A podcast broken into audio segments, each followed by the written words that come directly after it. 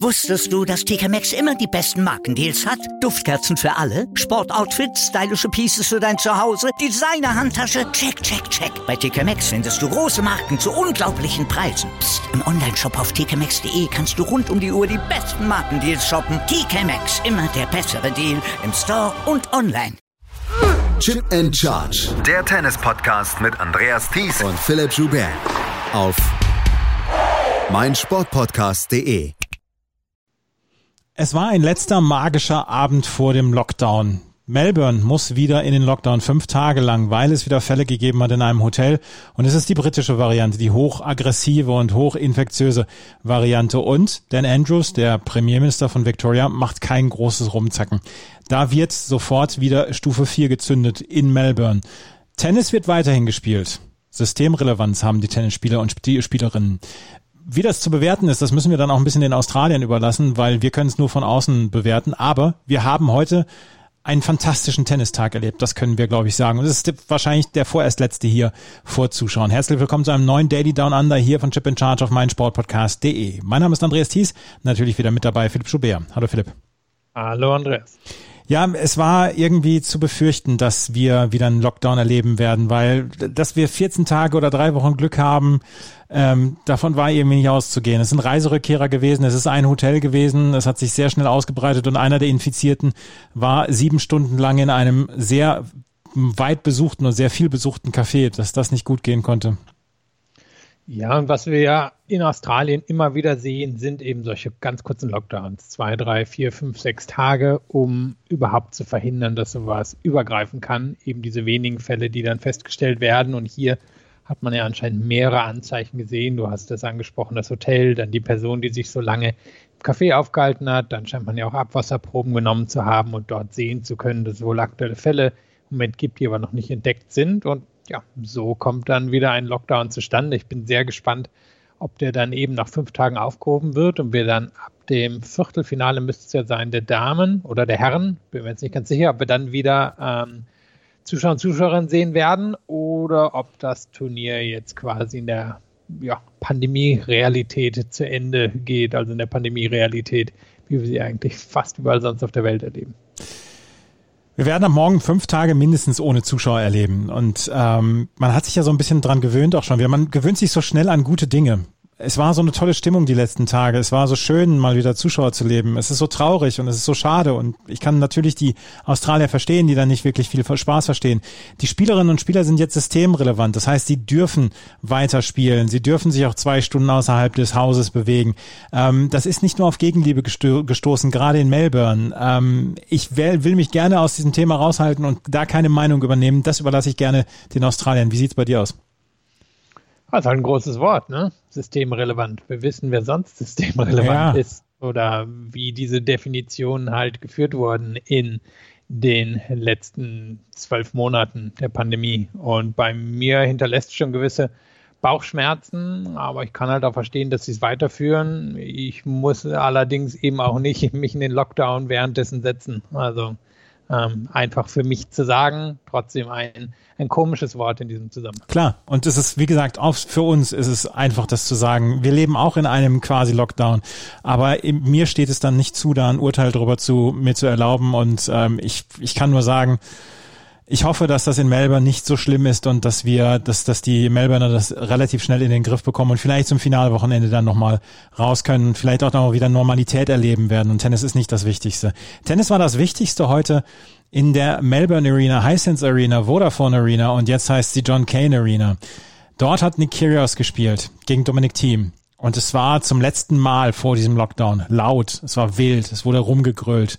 Ich habe es auf Twitter geschrieben, es fühlte sich an wie eine Hinterhofprügelei. Es fühlte sich an wie ein englisches Pub an einem Freitagabend, wo es laut ist, wo nur einer in der Mitte sitzt und gerne sein Bier trinken wollen würde. Das war Dominic Thiem. Der war der einsamste Mensch heute auf dem Court. Nee, gegen Nick Kyrgios und gegen frenetische Australier, die von Nick Kyrgios angefacht alles versucht haben, um ihren Jungen nach vorne zu peitschen. Es war ein wildes, aufregendes Match, es war ein tolles Match und ähm, Dominik Thiem hat es am Ende gewonnen. Und hätte er die beiden Breakbälle anfangs des dritten Satzes nicht abgewehrt, vielleicht säßen wir jetzt schon seit zwei Stunden und würden darüber nachdenken, wie Nick Kyrgios das Achtelfinale erreicht hat. Und trotzdem wird Dominik Thiem wahrscheinlich auf das Match gucken und es wird für ihn selbst erklärend sein, warum er es gewonnen hat. Denn das ist ja so ein bisschen, was er uns auch in den letzten, naja, wahrscheinlich mindestens zwölf Monaten hat mittlerweile wissen lassen, dass er sehr daran glaubt, solche Matches vor allem auch über seine Physis gewinnen zu können. Und hier war es ja dann der Klassiker, dass er ihn nicht unbedingt ausgesessen hat, aber dass er sich am Ende eben doch auf seine höhere körperliche Leistungsfähigkeit und damit natürlich auch auf eine höhere Konzentrationsfähigkeit verlassen konnte. Und wenn man auch so ein bisschen bei Statistiken schaut, es ist eins der ganz wenigen Matches in diesen schnellen Bedingungen, wo der Spieler gewonnen hat, der weniger Punkte ja, bei diesen kurzen Ballwechseln gewonnen hat. Und da war der Unterschied relativ signifikant. Ist natürlich auch einfach zu erklären bei dem Monster Surf, das Kyrios hat und den Waffen, mit denen er schnell einen Punkt beenden kann. Aber Team hat quasi dann erst Distanz schaffen können, so länger der Ballwechsel ging. Und das überrascht einen jetzt natürlich nicht, wenn man sich die beiden Spielertypen anschaut. Aber es ist natürlich trotzdem eine Fähigkeit, das dann abrufen zu können, wenn es wirklich so eng wird. Und Team hatte immer wieder kommuniziert, dass er sich ein Vorbild an Djokovic genommen hat, gerade in der Gestaltung von Tiebreaks, also keine Fehler machen, konzentriert sein, wenn es drauf ankommt, ähm, quasi alles richtig machen und drauf schauen, dass der Gegner die Fehler macht. Und das ist ihm dann heute wieder in den allerengsten Situationen gelungen. Er war derjenige, der dann hyperfokussiert, hyperkonzentriert war. Und es ist beeindruckend. Es ist ein weiteres Mal, das unterstreicht, wie gut Dominik Thiem mittlerweile ist und dass wir ihn wahrscheinlich zu Recht zu dieser Gruppe von Djokovic, Federer und Nadal zählen. Wir haben mal vor ein paar Jahren über seine Niederlage gegen Juan Martin del Potro bei den US Open gesprochen das war vielleicht so ein, so ein kleiner Wendepunkt, weil seitdem gewinnt er solche Matches. Und er war trotzdem in den ersten zwei Sätzen, muss er sich das selbst zu, ähm, ja, zu, zurechnen, dass er hier passiv war, dass er immer wieder auf die Rückhand von Nikiria serviert hat, der mit der Rückhand extrem gut äh, retourniert hat heute, dass er nicht die Initiative übernehmen konnte, dass er sich das Spiel hat aufzwingen lassen von Nikirias. Den Vorwurf wird er sich gefallen lassen müssen. Ja, und trotzdem wird er wahrscheinlich sagen, ja, das ist jetzt halt Teil meines großen Plans. Also so würde ich es mal auf ihn interpretieren. Und in seiner Verfassung kann er das auch machen. Ich, ich weiß nicht, ob ich so angehen würde, aber ich bin halt auch niemand, der eine herausragende Fitness hat. Niemand, der Dominik Team ist. Und eine Sache, die mir zum Beispiel auch nochmal auffällt, wenn ich gucke, ähm, bei den Ballwechseln, die länger als neun Punkte waren, hat Kurs am Ende 15 Unforced Error gemacht und Team hat zwei gemacht. Und das ist halt äh, am Ende die, die Punkte, die hier den Unterschied gemacht haben. Ist natürlich nicht ganz so simpel, aber das ist, das ist ungefähr die Differenz zwischen den beiden. Und Team wird halt einfach sagen, ja, das bisschen Passivität ist für mich aber auch erhöhte Sicherheit und dadurch weiß ich einfach, dass mein, mein Grundlevel so hoch ist, dass mein Gegner eine außergewöhnliche Leistung über eine lange Zeit wird bringen müssen, um mich zu besiegen. Und ich denke, so blickt er auf so ein Match und so blickt er auch darauf, wenn man ihn jetzt damit konfrontieren würde, ob er da jetzt passiv gewesen ist. Acht von äh, acht Punkte hat Nikirios gemacht nach dem 15:40 im ersten Spiel des dritten Satzes beim Aufschlag von Dominic Thiem. Das ist definitiv zu wenig. Das ist absolut viel zu wenig.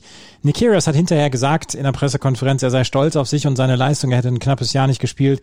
Er wäre ganz, ganz nah dran an einem der besten Spieler gewesen und er hätte sich nichts vorzuwerfen. Er hätte alles reingeworfen und hätte er das Break gemacht im dritten, im ersten Spiel des dritten Satzes, dann äh, hätte er es wahrscheinlich gewonnen und ich will da gar nicht groß widersprechen. Aber acht Punkte in drei Sätzen zu machen beim Aufschlag des Gegners ist einfach zu wenig und dann kannst du auch nicht sagen, ich hätte es gewinnen müssen. Das ist zu wenig und was halt auch zu wenig ist, sind seine Leistungen zwischen den Slams. Ich glaube, das kann man halt einfach mal so sagen. Da stellt er sich halt selber am Bein. Er war derjenige, der jetzt in der letzten Runde gegen Umbert spielen musste. Er war derjenige, der jetzt schon wieder früh auf einen der Top-Gesetzten getroffen ist, weil er halt nicht in der Lage ist, sich ein vernünftiges Seeding bei den Grand Slams zu erspielen. Und wir wissen alle, er hat die Fähigkeiten zum Top-20-Spieler. Und das ist auch völlig okay, ähm, wenn es in seiner Persönlichkeit nicht angelegt ist, dass er das nicht abrufen kann. Aber dann wird er halt auch immer wieder in solche Situationen hineinlaufen. Und dann ist halt die Frage, ob er jetzt auf Dauer irgendwo zwischen der zweiten und vierten Runde von Grand Slam strandet, weil er dann einfach immer wieder auf Spieler treffen wird, die, ähm, ja, die, die so weit oben im Ranking sind. Und einen wie Umberg kann er rausnehmen, den zweiten wie Team dann eben nicht. Du, ähm, Philipp Joubert mal wieder ein bisschen streng. Am Ende des Turniers wird er wieder eine 2 Minus vergeben. ja, wenn ich streng bin, ist das doch schon eine gute Note, oder? Dominik Thiem hat dieses äh, Achtelfinale erreicht und er trifft auf Grigor Dimitrov. Da müssen wir nicht drüber sprechen heute über das Match. Der hat gegen einen verletzten Pablo Carreño Buster gespielt. Mit 6 zu 0, 1 zu 0 führte er, als Carreño Buster dann aufgeben musste. Grigor Dimitrov gegen Dominik Thiem. Das wird keine Hinteraufprügelei. Ich glaube, das wird eine, eine Styler-Show. Ja, ja, alleine schon wegen Dimitrov. Ja, ja. Also, der den kann man sich jetzt nicht vorstellen in der Hindorfprügelei. Der müsste sich erstmal die Lederjacke dafür ausziehen. Und aber das macht, das weiß ich nicht. Das, das steht nicht, das steht zu bezweifeln, absolut. Ähm, auf jeden Fall hat äh, Dominik Thiem jetzt das Achtelfinale erreicht und er trifft auf Gregor Dimitrov, der heute auch das Achtelfinale erreicht hat und das überraschend souverän. Das ist Alexander Zverev gewesen. Der hat gegen Adrian Monirino gewonnen mit 6 zu 3, 6 zu 3 und 6 zu 1. Letztes Jahr haben die beiden dreimal gegeneinander gespielt. Jedes Mal hatte Zverev Probleme mit diesem Spiel ohne Schnitt von Monarino. Äh, bei den US Open in vier Sätzen hatte Monarino den ersten Satz gewonnen, irgendwann im zweiten hatte ihn Zverev geknackt. In Köln hatten, haben die beiden gegeneinander gespielt. In Paris in der Halle haben sie nochmal gegeneinander gespielt. Beides mal ganz knappe Matches. Dieses Mal ging es 6-3, 6-3, 6-1 aus für Alexander Zverev, der vor allen Dingen meiner Meinung nach beim Return eine hervorragende Leistung gebracht hat. Und ich habe das mal verglichen. Er hatte bei diesen drei Matches letztes Jahr immer so 30, 32 Prozent der Punkte beim Aufschlag von Manarino gewonnen. Dieses Mal waren es über 40 spielt natürlich mit rein, dass Manarino am Ende nur 51 Prozent erster Aufschläge reinbekommt. Und das ist nicht gut genug, um einen Spieler vom Kaliber von Zverev in Gefahr zu bringen. Da müsste Manarino wahrscheinlich 65 bis 70 Prozent reinbringen. Und selbst dann wäre es bei so einer Leistung von Zverev wahrscheinlich eng geworden. Nur angesprochen hat gut retourniert. Am Ende hat Manarino jetzt auch nicht dominieren können über das erste Surf und er hat keinen, keinen schlechten ersten Aufschlag. Also das, das war eine gute Leistung von Zverev kombiniert mit einem Manarino, der halt beim Aufschlag nicht abrufen konnte, was er normalerweise abrufen kann. Und so ist ja wahrscheinlich eine der souveränsten Grand Slam-Leistungen von Zverev herumgekommen, an die ich mich jetzt erinnern kann, so über die letzten zwei, drei Jahre. Gerade in den ersten Runden, da hat er ja doch ab und an mal Probleme gegen Spieler von dem Kaliber von Manarino. Und hier kann man nur sagen, das hat er sehr souverän gelöst. Zverev hat sich insgesamt relativ souverän hier bislang durch dieses Turnier bewegt. Wenn man sich das anschaut, in der zweiten Runde gegen Maxime Cressy hat er in drei Sätzen gewonnen, hatte sehr, sehr viel Geduld bewiesen. In der ersten Runde musste er dann einen Satz abgeben, aber auch dort hat er Geduld bewiesen in einem sehr, sehr in einer sehr äh, trickreichen ersten Runde und jetzt in drei Sätzen, dass er äh, so unspektakulär durch die erste Woche geht, ist ja auch noch nicht so richtig, hat man sich noch nicht so richtig dran gewöhnt. Nee, und jetzt kommt ja lustigerweise in der nächsten Runde mit Dusan Lajovic, jemand, gegen den er schon zweimal fünf Sätze bei den French Open ja. gespielt hat. Beides mal ein klein bisschen überraschend, also das wird wahrscheinlich ein ganz guter Gradmesser. Passiert das jetzt wieder? Geht es jetzt wieder tief in den fünften Satz oder kann er sich dieser Aufgabe dann auch eher souverän entledigen? Alexander Zverev war hinterher in der Pressekonferenz, die so ein bisschen strange ausgefallen ist, weil er war, naja, zu Jokussen aufgelegt und ähm, die war eher etwas etwas untypisch, diese Pressekonferenz, die wir gehört haben. Aber auf meine Frage hat er ordentlich und vernünftig geantwortet und das hören wir jetzt mal gerade. Ich ähm, wollte, ich wollte auf das klare Match heute zu sprechen kommen und ähm, habe mir die Statistiken angeguckt. Der Return war heute wohl sehr, sehr stark. Wir haben über 40 Prozent ja. der Punkte nach dem ersten Aufschlag von Manarino. War das auch Ihr Gefühl, dass Sie den Ball beim Return wirklich gut im Schläger hatten? Äh, ja, ähm, generell denke denk ich, dass ich ganz okay gespielt habe. Ähm, ob es beim Aufschlag war, ob es beim Return war. Ich habe versucht, doch irgendwo aggressiver zu spielen, als ich es die letzten paar Male gemacht habe äh, gegen Manarino, weil jedes Mal, wenn er in Rhythmus kommt, ist er ein extrem schwieriger Gegner und er ist jemand, der, der von der Grundlinie wenig Fehler macht, aber auch extrem flach und schnell spielen kann. Deswegen habe ich versucht, äh, ihm so, so wenig wie möglich Chancen zu geben und äh, ja, etwas aggressiver zu spielen, als ich die letzten paar Male gemacht habe und ich denke, das hat gut funktioniert heute. Ja, dem kann man nicht so richtig viel hinzufügen. Äh, Alexander Zverev steht im Achtelfinale und er trifft jetzt, du hast es gesagt, auf Dujan Lajovic. Der hat nämlich heute seine Runde gegen Pedro Martinez gewonnen, nachdem er den ersten Satz verloren hatte mit 6 zu 7. Zweiter Satz war auch noch relativ nervös, 7 zu 5, aber dann hat er in, in Sätzen 3 und 4, hat er ihn, ja, entschlüsselt und hat in vier Sätzen gewonnen. Dujan Lajovic gegen Alexander Zverev 2018 und 2019 bei den French Open. Eins habe ich live gesehen in der Stierkampf Arena damals noch. Ähm, das war eine, eine rechte Quälerei. Ich glaube nicht, dass das wieder eine Quälerei wird, weil Zverev auf, auf diesem schnellen Boden anscheinend ähm, sich wirklich wohlfühlt und Lajovic, muss man sagen, ist hier da der Außenseiter. Ja, bin gespannt drauf. Ähm, Lajovic ist heute auf jemanden getroffen, Pedro Martinez, der für mich so ein bisschen ein Leichtgewicht ist. Ähm, jetzt einfach ein spielerisches Leichtgewicht, wobei man sagen muss, er hat unter Umständen die meisten Netzangriffe des Turniers bisher hingelegt. Mit ähm, ja, 70 Mal ist er vorne am Netz gewesen. Aber er hat eben nicht unbedingt die, die Power, um jemanden wie Lajovic in Gefahr zu bringen. Und das hat Zverev natürlich schon. Und Lajovic, wer ihn noch nicht so häufig gesehen hat, ist so ein bisschen, ich sag mal, Wawrinka ohne das Besondere. Ähm, auch jemand, der, der, der durchaus Power entwickeln kann, der jetzt aber eben nicht nochmal den Raketenmodus zünden kann. Und von daher gehe ich davon aus, dass wir wahrscheinlich durchaus viele auch unterhaltsame Ballwechsel erleben werden, vielleicht auch längere. Aber dass Zverev da dann doch einfach der, der bessere und solidere Spieler ist, da müsste er sich schon selber ein Bein stellen, dass er da rausgeht. Alexander Zverev gegen Dujan Lajovic ist eine vierte Runde, die wir erleben werden. Eine weitere vierte Runde, die wir erleben werden, ist Felix Auger-Aliassime gegen Aslan Karatsev. Aslan Karatsev hat Diego Schwarzmann heute fein säuberlich zerlegt. 6-3, 6-3, 6-3. Hat 50 Winner geschlagen. Ist seit September, seit August, September in Topform. Wir haben letztes Jahr im September haben wir eine Ausgabe Challenger Corner über Aslan Karatsev gemacht, weil er da schon kein Spiel verloren hat. Jetzt spielt er sein allererstes Grand Slam Turnier und steht im Achtelfinale und hat Diego Schwarzmann aber sowas von die Ohren lang gezogen. Das war beeindruckend. Und du hast schon 50 Winner, 5 für Schwarzmann. Das sieht man jetzt auch eher selten, wenn ein Top-10-Spieler auf einen Spieler außerhalb der Top 100 trifft. Und es erinnert mich so ein klein bisschen an die absolute Hochphase von Cilic, wenn Cilic wirklich alles regeln konnte über Aufschlag und ähm, Vorhand. Und hier sind so viele kurze, entscheidende Punkte drin gewesen, wo Karatsev sich den Punkt einfach sehr gut vorbereitet mit einem Aufschlag nach außen und dann die nächste Vorhand so sicher reinzieht oder wo er den Return genau richtig setzt, um dann nochmal eben mit der Vorhand ähm, hinten ins Eck zum Beispiel zu spielen. Und das ist schon sehr beeindruckend, sehr souverän, wie er das macht. Ähm, dass er hier jemand wie Schwarzmann so abfiedelt, hätte ich jetzt auch nicht gedacht. Ich bin gespannt, ob Oger Aliassim nicht ein bisschen zu ja, Oger Aliassim, sagen wir mal so, kann wesentlich mehr abrufen ähm, von, vom Spielerischen her als ein Karatsev. Kann natürlich sein, dass der sich da auch mit der, demselben Wurf durchservieren wird. Aber ich gehe mal davon aus, dass Oger Aliassim einfach zu viel in seinem Spiel hat, als dass Karatsev da auch noch weiterkommt. Wenn er das schafft, ja, dann ist es ein Lauf, wie wir ihn wahrscheinlich wirklich schon lange nicht mehr gesehen haben. Qualifikant beim Debüt ins ja, Viertelfinale dann. Also da kann ich mir jetzt auch nicht dran erinnern, dass das zu häufig passiert ist in den letzten 20, 25 Jahren. Oger Aliassim hat heute gegen Dennis Shapovalov 7-5, 7-5, 6-3 gewonnen. Wir haben über Oger Aliassims Probleme in Finals gesprochen. Wenn er nicht in dem Finale steht, wenn es eine dritte Runde ist, wenn es dann auch noch gegen einen seiner besten Freunde ist, wenn es gegen einen Landsmann ist, da ist er die Ruhe selbst. Und dann ist es wirklich beeindruckend zu sehen, wie Oger Aliassim sich die Schwächen des Gegners vornimmt, die bearbeitet und dann ganz ruhig sein Ding durchzieht. Das war heute eine beeindruckende beeindruckende Vorstellung gegen jemanden wie Shapovalov, der in guter Form war und der in den letzten Wochen und Monaten wirklich herausragendes Tennis gespielt hat. Ähm, diese so klar, dieser so klare Sieg hat mich überrascht. Ja, mich auch. Und trotzdem sieht man halt, wo es für Ogier Alessim natürlich hingehen kann.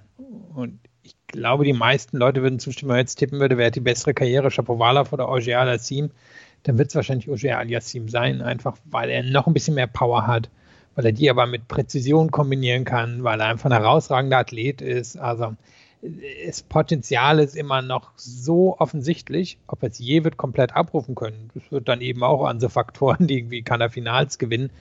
Aber es ist schon beeindruckend, ähm, wie hoch das Grundniveau an sich ist. Und wenn dann mal so ein Aufschlagstag wie heute dabei ist, dann hat er halt auch wenig Probleme im Endeffekt gegen jemand wie Shapovalov, der solide Top 15 ist.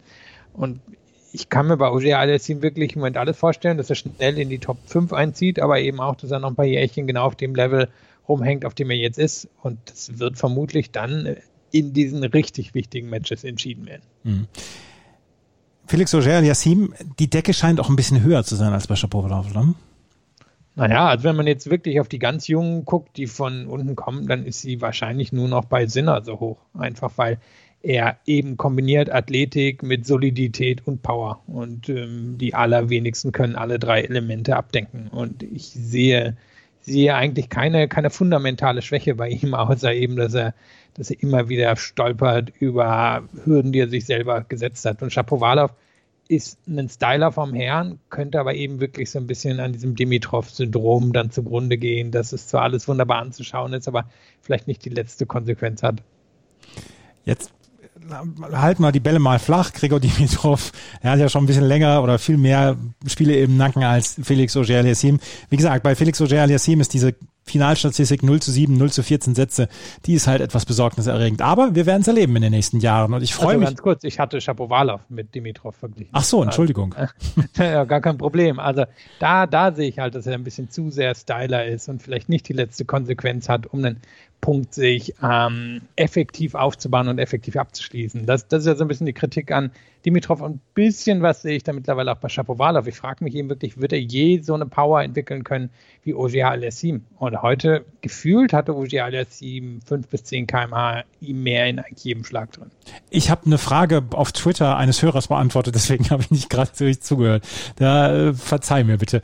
Ähm, Milos Raonic hat in Form oder in, in ja, ja so ein bisschen in der Form eines Buchhalters seine ähm, Aufgabe heute erledigt. Gegen Martin Martin Fucovic hat er mit 7-6, 5-7, 6-2, 6-2 gewonnen. Die ersten zwei Sätze waren absolut kompetitives Tennis von beiden und Martin Fucovic hat klar mitgehalten. Aber irgendwann hatte sich Raonic Fucovic so zurechtgelegt, dass er dann wirklich sein Spiel durchziehen konnte, überhaupt keine Zweifel mehr bei seinem Aufschlag hat aufkommen lassen und Fucovic musste so viel arbeiten, um seine Aufschläge durchzubringen und Raonic mit einer Bärenruhe hat dieses Match nach Hause gebracht im Achtelfinale Finale steht er jetzt. Raonic, wie gesagt, das ist, also der, der hat, das, der hat seinen Zen erreicht. Ja, und Fucovic wirkte dann auch ein bisschen platt. Ja. Er war ja derjenige, der vor zwei Tagen dieses ewig lange Match gegen Wawrinka gewonnen hat, was wahrscheinlich für jemand wie ihn auch einfach mental unglaublich anstrengend ist, weil er jetzt das auch noch nicht 50 Mal durchgemacht hat, dass er das Spieler vom Kaliber Wawrinkas in so einem engen Match schlägt. Und da wirkte Raonic, Zen trifft es halt schon, obwohl er wahrscheinlich ein anderes Wort mit drei Buchstaben nutzen würde, der CEO, als den hat er sich einmal bezeichnet. Und so geht er hier halt durch. Ist halt die Frage, was der CEO in der nächsten Runde äh, reißen kann. Wir haben leider zeitliche Restriktionen, was unseren Podcast angeht. Deswegen können wir nicht auf die Entscheidung des Matches zwischen, ähm, zwischen Novak Djokovic und Taylor Fritz warten. Die Menschen, die jetzt gerade in, ähm, in der Halle sind, müssen jetzt die Halle verlassen oder das Stadion verlassen. Der Schiedsrichter hat gerade bekannt gegeben, dass die, äh, dass die Zuschauer das Stadion verlassen müssen. Ähm, er hat sie gebeten, die, die, die Stadien zu verlassen. Es ist eine ganz, ganz skurrile Situation. Taylor Fritz hat die ersten beiden Sätze verloren, 6 zu 7, 4 zu 6. Hat den dritten Satz gewonnen, 6 zu 3, führt im vierten mit Break. Novak Djokovic ist verletzt an einer Rippe anscheinend, so wie es aussieht. Er hatte schon einen Medical Timeout gebraucht. Er ist nicht fit.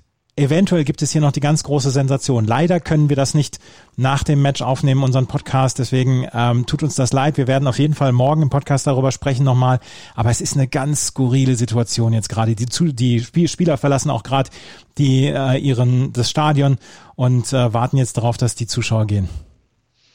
Ja, mir ist gerade die Batterie auf dem anderen Computer ausgegangen, von daher kann ich es nicht sehen.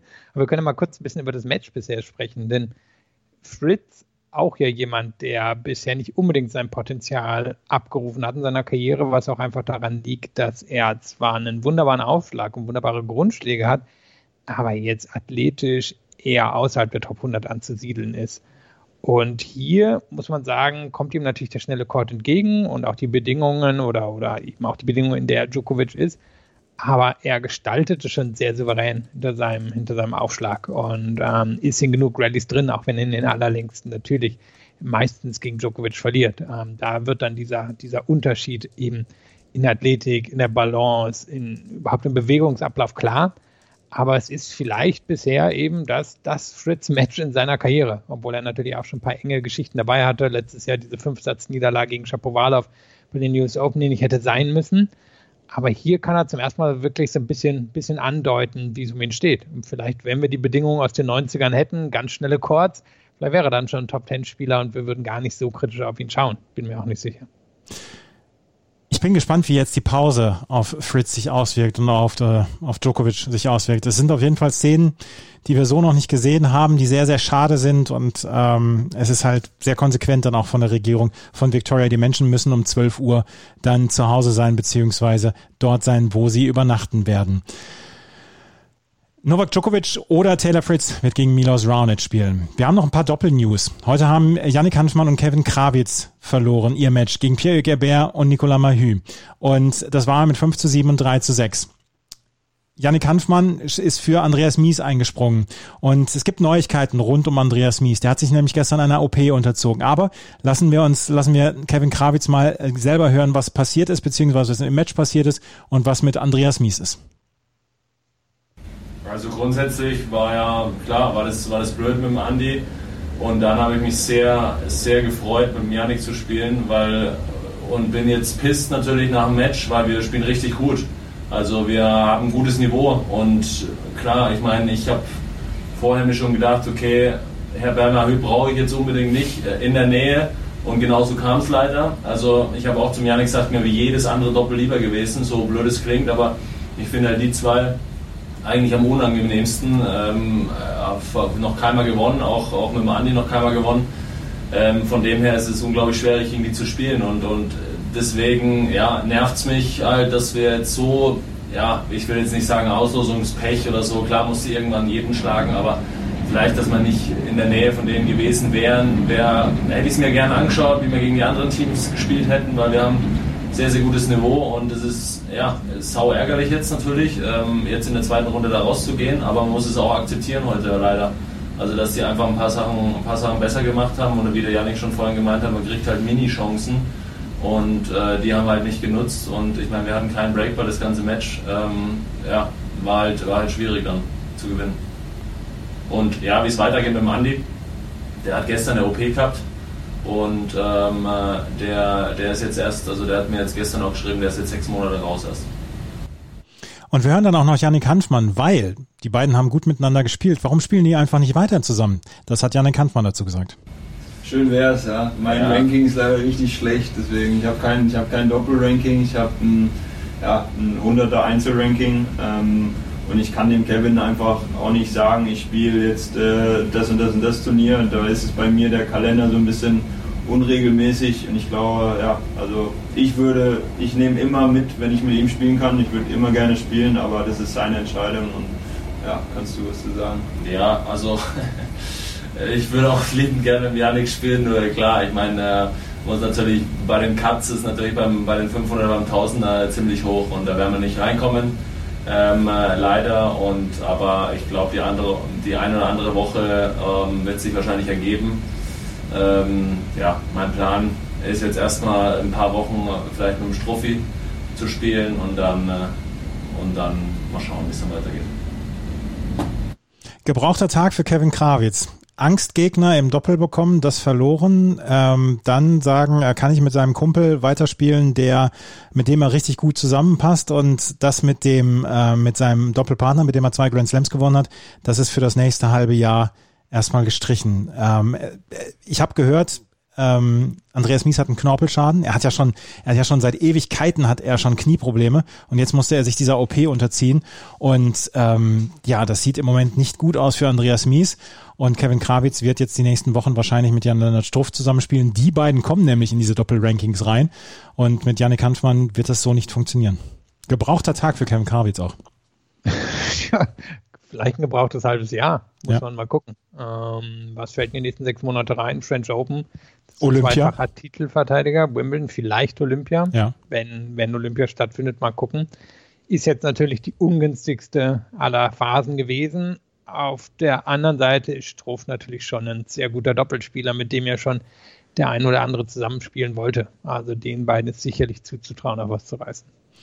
Kevin Krawitz und Yannick Hanfmann sind also ausgeschieden. Auch ausgeschieden sind Laura Siegemund und Kevin Krawitz. Die haben gegen das japanische Mixed Shibahara und Ben McLachlan verloren in zwei Sätzen. Also ist es hier auch raus. Nur noch Dominik Köpfer ist im Wettbewerb im Herren-Doppel dabei. Der spielt morgen mit Tennis Sandgrain. Das waren die Herren. Wenn wir uns gleich wieder hören, dann kommen wir zu den Damen. Und die haben ein Achtelfinale. Da sind drei von diesen Achtelfinals, die wir jetzt sehen werden, könnten auch Finals sein. Ohne, ohne weiteres. Ohne, dass man sich in irgendeiner Weise was zurechtlügen müsste oder so. Das ist ist ein unfassbares Lineup, was wir dort erleben. Das gleich hier bei Chip in Charge, dem Tennis Talk auf meinsportpodcast.de und unserem Daily Down Under. Wusstest du, dass TK Maxx immer die besten Markendeals hat? Duftkerzen für alle, Sportoutfits, stylische Pieces für dein Zuhause, Designer-Handtasche, check, check, check. Bei TK Maxx findest du große Marken zu unglaublichen Preisen. Psst. im Onlineshop auf tkmaxx.de kannst du rund um die Uhr die besten Markendeals shoppen. TK Maxx, immer der bessere Deal im Store und online. Was zum Teufel, du Bastard? Du bist tot, du kleiner Hundeficker. Und dieser kleine Hundeficker, das ist unser Werner.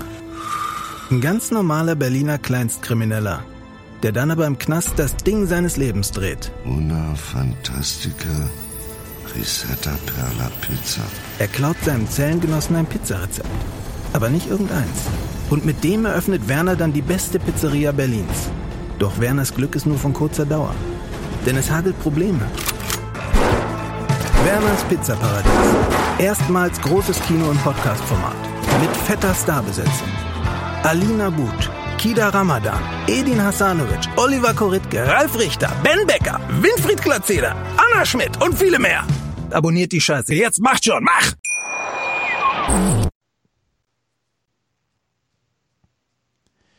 Ein Achtelfinale zum Verlieben in der oberen Hälfte der Damen. Das muss man sich dann auch, nee, die, die untere Hälfte der Damen, Entschuldigung. Das muss man sich auf der Zunge zergehen lassen. Wir haben so ein bisschen den Opener Suwaishe gegen Marketa Vondrushova. Dann haben wir Gabini Muguruza gegen Naomi Osaka. Arina Sabalenka gegen Serena Williams und Iga Swiatek gegen Simona Halep.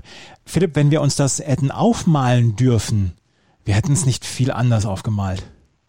Ja, also ich meine, es spricht natürlich für die viel gerühmte Tiefe des Damenfeldes, dass solche Begegnungen schon so früh möglich sind. Und das Spannende hier ist ja, dass zwei Matches dabei sind, wo die Spielerinnen noch nie aufeinander getroffen sind. Sowohl Williams Sabalenka als auch Muguruza gegen Osaka haben wir noch nie gesehen. Und das ist dann ja etwas, was einen nochmal zusätzlich neugierig macht. Was total skurril ist, weil Muguruza und Osaka haben beide mehrfach Grand Slams gewonnen. Serena Williams hat ein paar Grand Slams gewonnen. Arina Savalenka ist auf der Tour seit zwei oder drei Jahren ganz, ganz vorne mit dabei. Dass es diese beiden Paarungen noch nie gegeben hat, ist das, das ganz Skurrile an der Geschichte. Also ich ich bin hochbegeistert und wir werden wahrscheinlich in der Nacht von Samstag auf Sonntag wirklich ganz, ganz tolle Frauenmatches erleben. Aber lass uns mal über die Matches sprechen, so wie sie gelaufen sind. Ähm, sie sind nämlich relativ einseitig verlaufen, alle miteinander. Das engste Spiel, das hatte Serena Williams gegen Anastasia Potapova. Die musste sich richtig reinkämpfen, lag im ersten Satz mit 3 zu 5 zurück, konnte dann aber noch vier der nächsten fünf Spiele gewinnen, den ersten Satz mit 7 zu 6 gewinnen. Und der zweite Satz, da hatte sie Potapova ein bisschen geknackt mit 6 zu 2. Serena Williams macht einen guten Eindruck, auch wenn sie kämpfen muss. Ich finde, sie sie bewegt sich exzellent derzeit. Ähm, das haben wir auch schon anders gesehen. Und äh, Aufschlag funktioniert und die Grundschläge funktionieren auch. Ja, und Potapova ist eine Spielerin, die vielleicht technisch nicht herausragend ist, aber wenn sie fit ist, eigentlich in jedem Match drin bleiben kann, was die Bitzigkeit angeht. Und ich finde, das ist ein bisschen, was sie auszeichnet und warum sie auch gegen Topspielerinnen häufig gute Matches hat. Sie ist jetzt schon eine, die schon mal gegen Angelique Kerber bei einem Grand Slam gewonnen hat und einfach so einen, ja, so, so ein, sage ich jetzt mal, so ein Mentalitätslevel abgreifen kann, auch wenn es eben die paar Schwächen in ihrem Spiel gibt oder, oder so ein bisschen die, die vielleicht Harmlosigkeiten in ihrem Spiel gibt. Aber das war heute ein gutes Match von ihr. Und ähm, es wäre interessant gewesen, wenn sie den ersten Satz gewonnen hätte, ob wir dann eine Wiederholung vom letzten Jahr gesehen hätten, wo zum Beispiel Serena ja hier in der dritten Runde rausgegangen ist und sich einfach aus so einem so einer engen Geschichte nicht mehr herausfinden konnte. Aber im Endeffekt hat sie es souverän dann doch noch nach Hause gebracht. Und trotzdem schaut man sie an, denkt sich, 10% mehr wird sie wahrscheinlich schon abrufen müssen, um gegen Sabalenka zu bestehen. Ja, Serena Williams hat hier eine gute Partie gebracht, aber mit Arena Sabalenka hat sie jetzt eine Gegnerin, die hier während des Turniers bislang wirklich überzeugt. Lee hat im letzten halben Jahr einen fantastischen Sprung gemacht. Ich habe sie in der dritten Runde gegen Angelique Kerber bei den US Open gesehen. Da war sie noch ein bisschen los, haben wir beim letzten Mal schon gesagt. Ähm, hier hat sie gegen Alice Cornet in der zweiten Runde gewonnen und in der dritten Runde traf sie auf Arina Sabalenka und man hat sich gedacht, hm, mit ihrer Art, mit ihrer Art einfach Power zu generieren, mal gucken, vielleicht ist sie dann auch jemand für Arina Sabalenka und der die Sabalenka gefährlich werden kann.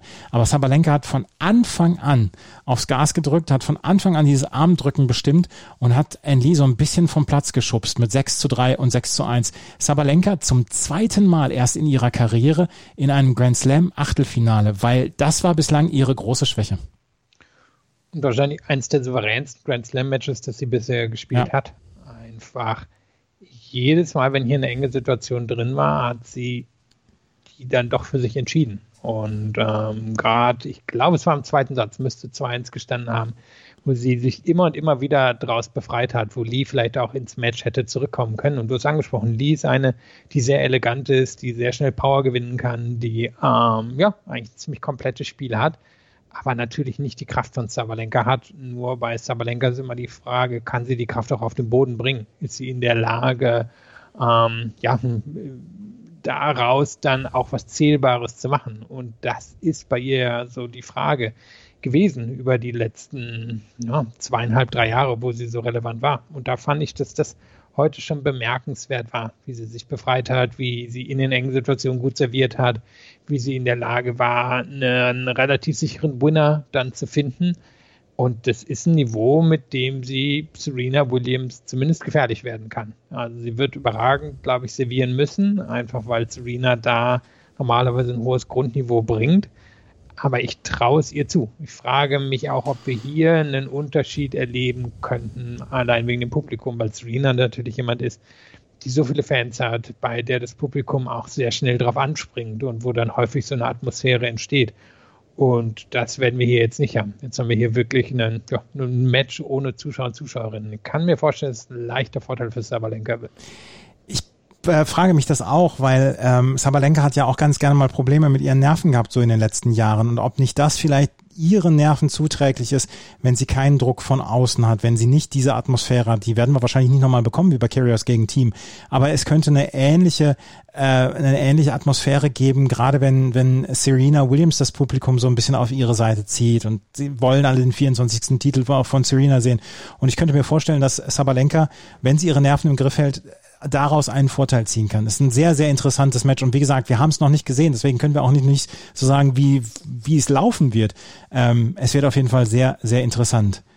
Ich freue mich da sehr drauf. Auf welches Match freust du dich mehr? Muguruza Osaka oder Sabalenka Williams? Hm, ich kann mir vorstellen, dass Sabalenka Williams noch ein bisschen spektakulärer werden wird, weil ich doch Naomi Osaka als klarere Favoritin sehe, als ich es jetzt bei, Sabrina, äh, bei Serena Williams tue. Aber Muguruza scheint wieder in so einer Form zu sein, in der sie früher mal äh, so durch so Grand Slams durchgewischt ist, wie so mit so einem mit so einem Besen durch durch eine durch einen staubigen ja durch einen staubigen Raum. Muguruza hat gegen Sarina Diaz mit 6-1 6-1 gewonnen. Die hat drei Matches jetzt ab, ab, absolviert und hat drei Stunden 15 auf dem Platz gestanden. Sie hat sich auch gerne mal selber das Leben schwer gemacht. Hier macht sie es nicht im Moment. Sie hat jetzt wohl mit die größte Aufgabe, die man im Damenturnier haben kann. Sie hat jetzt Naomi Osaka vor der Brust. Aber das, was wir bislang von Muguruza gesehen haben, das war höchst souverän. Ja, und was man, glaube ich, manchmal vergisst, ist, welche gute Return-Spielerin sie ist. Wenn man heute aufs Match schaut, beide Spielerinnen haben 63 bzw. 62 Prozent erster Aufschläge drin. Muguruza gewinnt damit 71 Prozent und Diaz gewinnt 35 Prozent. Natürlich, Diaz ist eine schwächere Aufschlägerin als Muguruza, aber Muguruza ist auch Top 5 Return-Spielerin auf der Tour, wenn sie in der Form ist. Und da fängt, da, da fängt dann natürlich das Interessante gegen Osaka an. Osaka hat heute eine schwache Aufschlagsquote gehabt, aber ist im Moment wahrscheinlich die beste Aufschlägerin auf der Tour.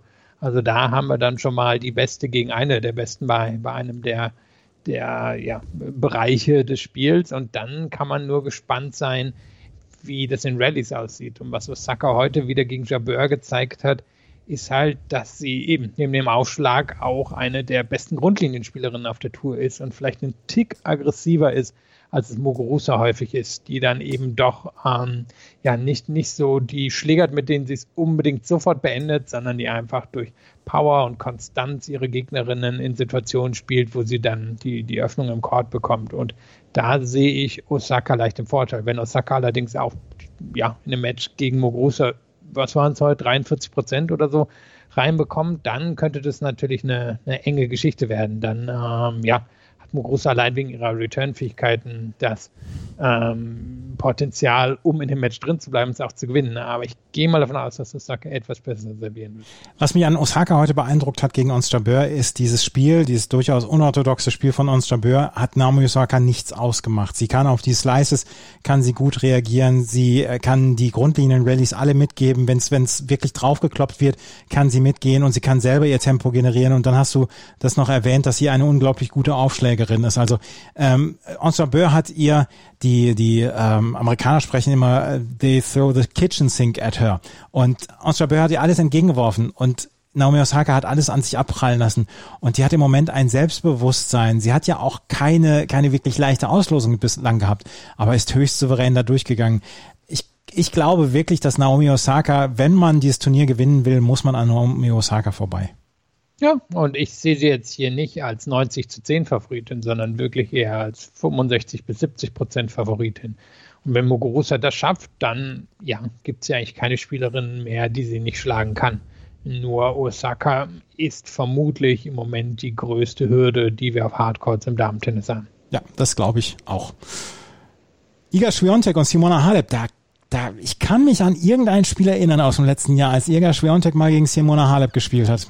Ähm, Iga Swiatek hat gegen Fiona Ferro mit 6 zu 4 und 6 zu 3 gewonnen und zeigt nach wie vor ihr unglaublich erwachsenes Spiel dann auch, weil ähm, sie hat eine sie hat eine Spielweise inzwischen, wo man nicht denkt, dass sie 19 oder 20 ist, sondern wo man denkt, sie ist seit zehn Jahren im Business drin und sie hat 400 Ferro, hat sie sich zurechtgelegt und hat sie weggearbeitet und das war sehr beeindruckend zu sehen. Und sie trifft auf Simona Halep, die gegen Veronika Kudermetova eine richtig gute Leistung gebracht hat, die diesen Schrecken hatte gegen Ayla Tomljanovic in der zweiten Runde, wo sie beinahe ausgeschieden wäre, wo sie 3 zu 5 im dritten Satz zurückgelegen hatte.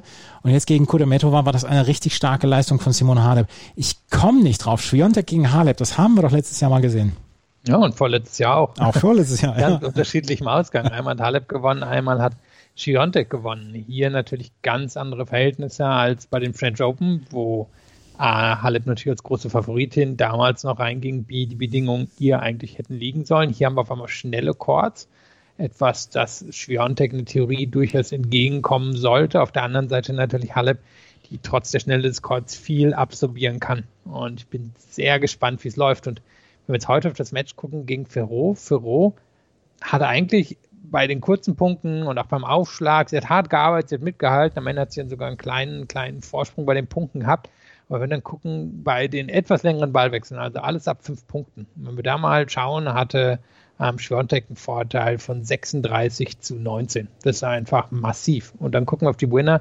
Sie hat einen Vorteil von 13 zu 2. Und das ist natürlich die Fähigkeit, die sie hat, dass sie Ballwechsel aus dem Nichts beenden kann. Sie muss sich nicht darauf verlassen, einen starken Aufschlagstag zu haben oder besonders gut zu retournieren, sondern sie kann Ballwechsel beenden. Und das kann sie auch gegen Spielerinnen vom Level von Halep. Und daran wird sich wahrscheinlich so ein bisschen das Match entscheiden. Kann sie ähm, lang genug in den Rallyes drin bleiben und kann sie in diesen langen Rallyes dann wirklich dieses Level abrufen, wie hier gegen Ferro oder letztes Jahr bei dem French Open, oder ist Halep in der Lage, daraus dann eben wirklich einen, ein Match zu machen, wo sie den Court unglaublich breit macht, wo sie, wo sie Schwörntek in Position bringt, wo die vielleicht ein klein bisschen falsch die Lage einschätzt. Also ist eine enge Geschichte und bin mir auch nicht sicher, wenn ich da als Favoritin sehe, aber es war heute schon eine sehr beeindruckende Leistung von Schwiontek. Simon Halep hat allerdings auch beeindruckt und ich bin auch sehr gespannt. Wir haben jetzt zwei Ergebnisse erlebt, beide mal bei den French Open. Das erste Mal hat äh, Simona Halep mit Schwiontek relativ gemacht, was sie wollte. Beim zweiten Mal hat Schwiontek Simona Halep komplett auseinandergenommen. Ich bin sehr gespannt auf das dritte Match zwischen den beiden. Und dann haben wir noch ein Match, was wir so vielleicht nicht erwartet hätten. Wir erleben nämlich Maketa Vondrushova gegen Suwaishe. Vondrushova hat gegen Sorona Kestea in zwei Sätzen gewonnen, 6 zu 2, 6 zu 4. Das war eine sehr souveräne Geschichte von Vondrushova gegen eine Kestea, die vorher Petra Kvitova aus dem Turnier genommen hatte. Suwaishe hat heute gegen Sarah Irani ein Match gehabt, wo beide wahrscheinlich jeden Quadratzentimeter dieses Platzes ausgenutzt haben und der Ball auch auf jedem Quadratzentimeter dieses Platzes mal gewesen ist, weil Suwaishe so unglaubliche Winkel hat, weil Sarah Irani, wenn sie in den Ballwechseln ist, einfach auch immer noch sehr, sehr konkurrenzfähig ist. Sarah Irani hat nach wie vor das Problem mit dem Aufschlag, Aufschlaggips. Sie hat zwischendurch mehrfach versucht, den Ball hochzuwerfen und hat es nicht geschafft, obwohl die Aufschlagsleistung heute eher gut war für ihre Verhältnisse. Suwaishe, die vorher zweimal gegen Irani verloren hatte, holt hier ein 3 zu 5 im dritten Satz auf, gewinnt mit 6 zu 4, 2 zu 6 und 7 zu 5 und steht im Achtelfinale. Und es ist einfach ihr Lieblingsturnier, diese Australian Open. Äh, und Suwaishe ist einfach eine Bereicherung im Moment dann auch für dieses Turnier, weil sie in der zweiten Runde hat sie Bianca Andrescu besiegt, klar. Und äh, jetzt steht sie gegen Marketa Vondrushova und könnte das erste Mal in ihrer Karriere das Viertelfinale erreichen. Ja, eine Kuriosität aus dem Match. Beide Spielerinnen haben mehr Punkte gegen den Eigen oder gegen den Aufschlag oder sagen wir so, beide haben es geschafft, mehr als 50 Prozent der Punkte gegen den Aufschlag der Gegnerin zu gewinnen. Sieht man, ich weiß nicht wie häufig, wahrscheinlich sehr, sehr selten. Und genau so eine Art von Match war das ja auch. Und jetzt bin ich sehr gespannt, was CG mit Vondrushova macht. Ich fand, in dem Match hat man gesehen von Vondrushova, welche gute Defensive sie eigentlich hat Sie hat so viele Bälle von Ciristea einfach zurückbekommen, so viel auch klug mit Slice gearbeitet, die Ballwechsel immer wieder neutralisiert, also quasi immer auf den Startpunkt gestellt. Jetzt bin ich gespannt, kann sie das auch gegen Hige? Kann sie da auch den Court einfach so gut abdecken und Hige entweder zu Fehlern zwingen oder sie dann mit dem bisschen mehr an Power überwältigen? Ich halte es für eine relativ offene Geschichte und wenn Hige hier ins Viertelfinale kommt, dann wäre das natürlich eine sehr erstaunliche Geschichte. Bei Wondruschowa wird man es eher erwarten und die wird das wahrscheinlich auch noch ein paar Mal in ihrer Karriere schaffen. Für sie könnte das wirklich eine der letzten Chancen sein. Ich bin sehr gespannt, wie das äh, Match ausgehen wird. Auf jeden Fall war das so ein bisschen das abwechslungsreichste Match, das zwischen Subhache und Sarah Irani. Und Sarah Irani, dass sie mit diesen Problemen, die sie hat mit dem Aufschlag, dass sie es jetzt immer noch schafft, die dritte Runde bei solchen Turnieren zu erreichen und dass sie sich durchkämpft und dass sie sich nicht entmutigen lässt, das ist dann auch bewundernswert. Oder? ja, also ähm, die große Frage bei ihr ist ja wirklich, kann sie das jetzt auf dem Sand umsetzen? Ja. Ähm, da sollte sie eben ihre, sollte sie weniger Probleme mit dem Aufschlag haben, dass sie da direkt angegriffen wird. Und mit der Art, wie sie denkt und spielt, ist sie einfach immer noch eine der besten Spielerinnen auf dem Sand. Und kann sie da abrufen, was sie hier geschafft hat, könnte sie wahrscheinlich noch ein Stück weiterkommen. Und sie wird vielleicht hoffen, sagen wir nochmal 10% beim Aufschlag drauflegen, damit er irgendwann eben zwar keine Stärke ist, aber auch keine fundamentale Schwäche mehr, sondern nur noch eine Schwäche. Und dann kann man ihr wirklich zutrauen, nochmal zum Beispiel einen Lauf bei dem French Open hinzulegen. Wir werden es sehen und wir schauen mal, wie es dann laufen wird übermorgen. Wenn wir auf die Ergebnisse oder auf die Matches von morgen schauen, dann sehen wir, dass in der Rod Laver Arena ähm, dass die, das Geschehen anfängt um 11 Uhr australischer Zeit beziehungsweise 1 Uhr deutscher Zeit. Karolina Muchova gegen Karolina Pliskova, danach Filip Krajinovic gegen Daniel Medvedev und Belinda Bencic gegen Elise Mertens in der Night Session, Annette Konterweht gegen Shelby Rogers und Cameron Norrie gegen Rafael Nadal. In der Margaret Court Arena unter anderem Kaya Kenepi gegen Donna Vekic, Andrei Rublev gegen Feliciano Lopez, Julia Putintseva gegen Elina Svitolina, Ash Barty abends in der äh, Margaret Court Arena gegen Ekaterina Alexandrova und Fabio Fonini gegen Alex Di Minor. Das ist morgen ein Tag, der nicht ganz so viele Highlights hat. Tsitsipas gegen Ümer könnte vielleicht noch gut werden. Ratschanow gegen Berrettini. Auf welches Spiel schaust du am meisten? Ja, zwei, die du gerade genannt hast. Fonini gegen Di Minor ähm, ist etwas, was ich mir sehr spannend vorstelle. Ich glaube, man muss Di Minor als leichten Favoriten sehen, aber es hätte natürlich ein ziemliches Zuschauer-Highlight werden können, einfach weil Fonini sich ja so reingockeln kann in ein Match und die Menor, da kann ich mir vorstellen, auch drauf anspringen würde. Dann ist die Frage, wie gut schaut es um Ash Barty aus, die ja schon leicht Verletzungsprobleme zu haben schien in der letzten Runde. Und wir hatten vorher schon Kringel um Alexandrova gemacht als eine mögliche, möglichen Stolperstein. Ist das hier möglich? Ich denke, Nadal sollte relativ äh, solide durchkommen. Bencic gegen Mertens, da müsste man Mertens im Moment als Favoritin sehen, ähm, auch nach den Leistungen, die Bencic bisher gebracht hat. Auf der anderen Seite ist das Turnier eine massive Chance für eine Spielerin wie Bencic, um mal richtig weit zu kommen. Und dann bin ich sehr gespannt, wie Muchova gegen Pliskova ausgeht. Das haben wir schon mal bei in Wimbledon gesehen vor knapp zwei Jahren. Das war damals ein 13 zu 11 für Muchova so eng sehe ich es jetzt auch, wer sich da am Ende durchsetzt, weiß ich nicht. Aber beide, glaube ich, hätten danach wirklich gute Chancen, weiterhin im Turnier zu kommen. Karolina Pliskova ist ja so ein bisschen die Prototypin von unter dem Radar laufen. Ne? Von der erwartet man im Moment, oder erwartet niemand eigentlich irgendwas? Kann man ja auch nicht mehr, nachdem nee. was sie eben nicht abrufen konnte in den letzten Jahren. Das ist halt so eine der wurden von der interessierten Öffentlichkeit wahrscheinlich zehnmal die Chance eingeräumt, einen Grand Slam zu gewinnen und jetzt wird sie vermutlich wirklich einen gewinnen müssen, damit die Leute es dann noch glauben. Carolina Dimitrov Pliskova. Dimitrova, Dimitrova Pliskova. ja, genau. Das sind die Matches von morgen. Morgen wird es auch wieder einen Podcast, ein Daily geben, Daily Down Under. Sonntag auch. Nächste Woche müssen wir dann nochmal ein bisschen basteln. Ähm, aber wir versuchen so viel wie möglich dann unterzubringen hier. Folgt uns auf Twitter, Facebook und Instagram. Ich bin auf Twitter sehr, sehr viel unterwegs und begleite mit euch die Nacht. Wir, wir gehen gemeinsam durch die Nacht das hört sich an wie ein Helene Fischer Song, aber wir gehen alle gemeinsam durch die Nacht, durch die australische, durch den australischen Tennistag und es ist ein tolles Turnier und wir hoffen, dass es dann auch toll bleibt, wenn die Zuschauer nicht da sind. Bis nächsten Mittwoch ist es erstmal geplant, dieser Lockdown. Wir hoffen, dass er nicht länger als diese fünf Tage dauert. Dieser Circuit Breaker, wie die Behörden in Melbourne es nennen. Das war die aktuelle Ausgabe von unserem Daily Down Under. Wir hoffen, das hat euch gefallen. Wenn es euch gefallen hat, freuen wir uns über Bewertungen, Rezensionen auf iTunes. Folgt uns, wie gesagt, auf Twitter, Facebook und Instagram. Vielen Dank fürs Zuhören. Bis zum nächsten Mal. Auf Wiederhören. Ich habe mich natürlich schockverliebt, weil die war wirklich ganz, ganz klein. So begann die Mensch-Hund-Beziehung zwischen Christina und Tierschutzhund Frieda. Und wie es danach, nach dem ersten Moment der Verliebtheit, so weiterging und welche Klippen es danach zu umschiffen galt, das hört ihr in der neuen Ausgabe von Iswas Dog, dem Podcast für harmonische Mensch-Hund-Beziehungen. Iswas Dog? Mit Malte Asmus. Überall, wo es Podcasts gibt. Chip and Charge. Der Tennis-Podcast mit Andreas Thies und Philipp Joubert. Auf meinsportpodcast.de.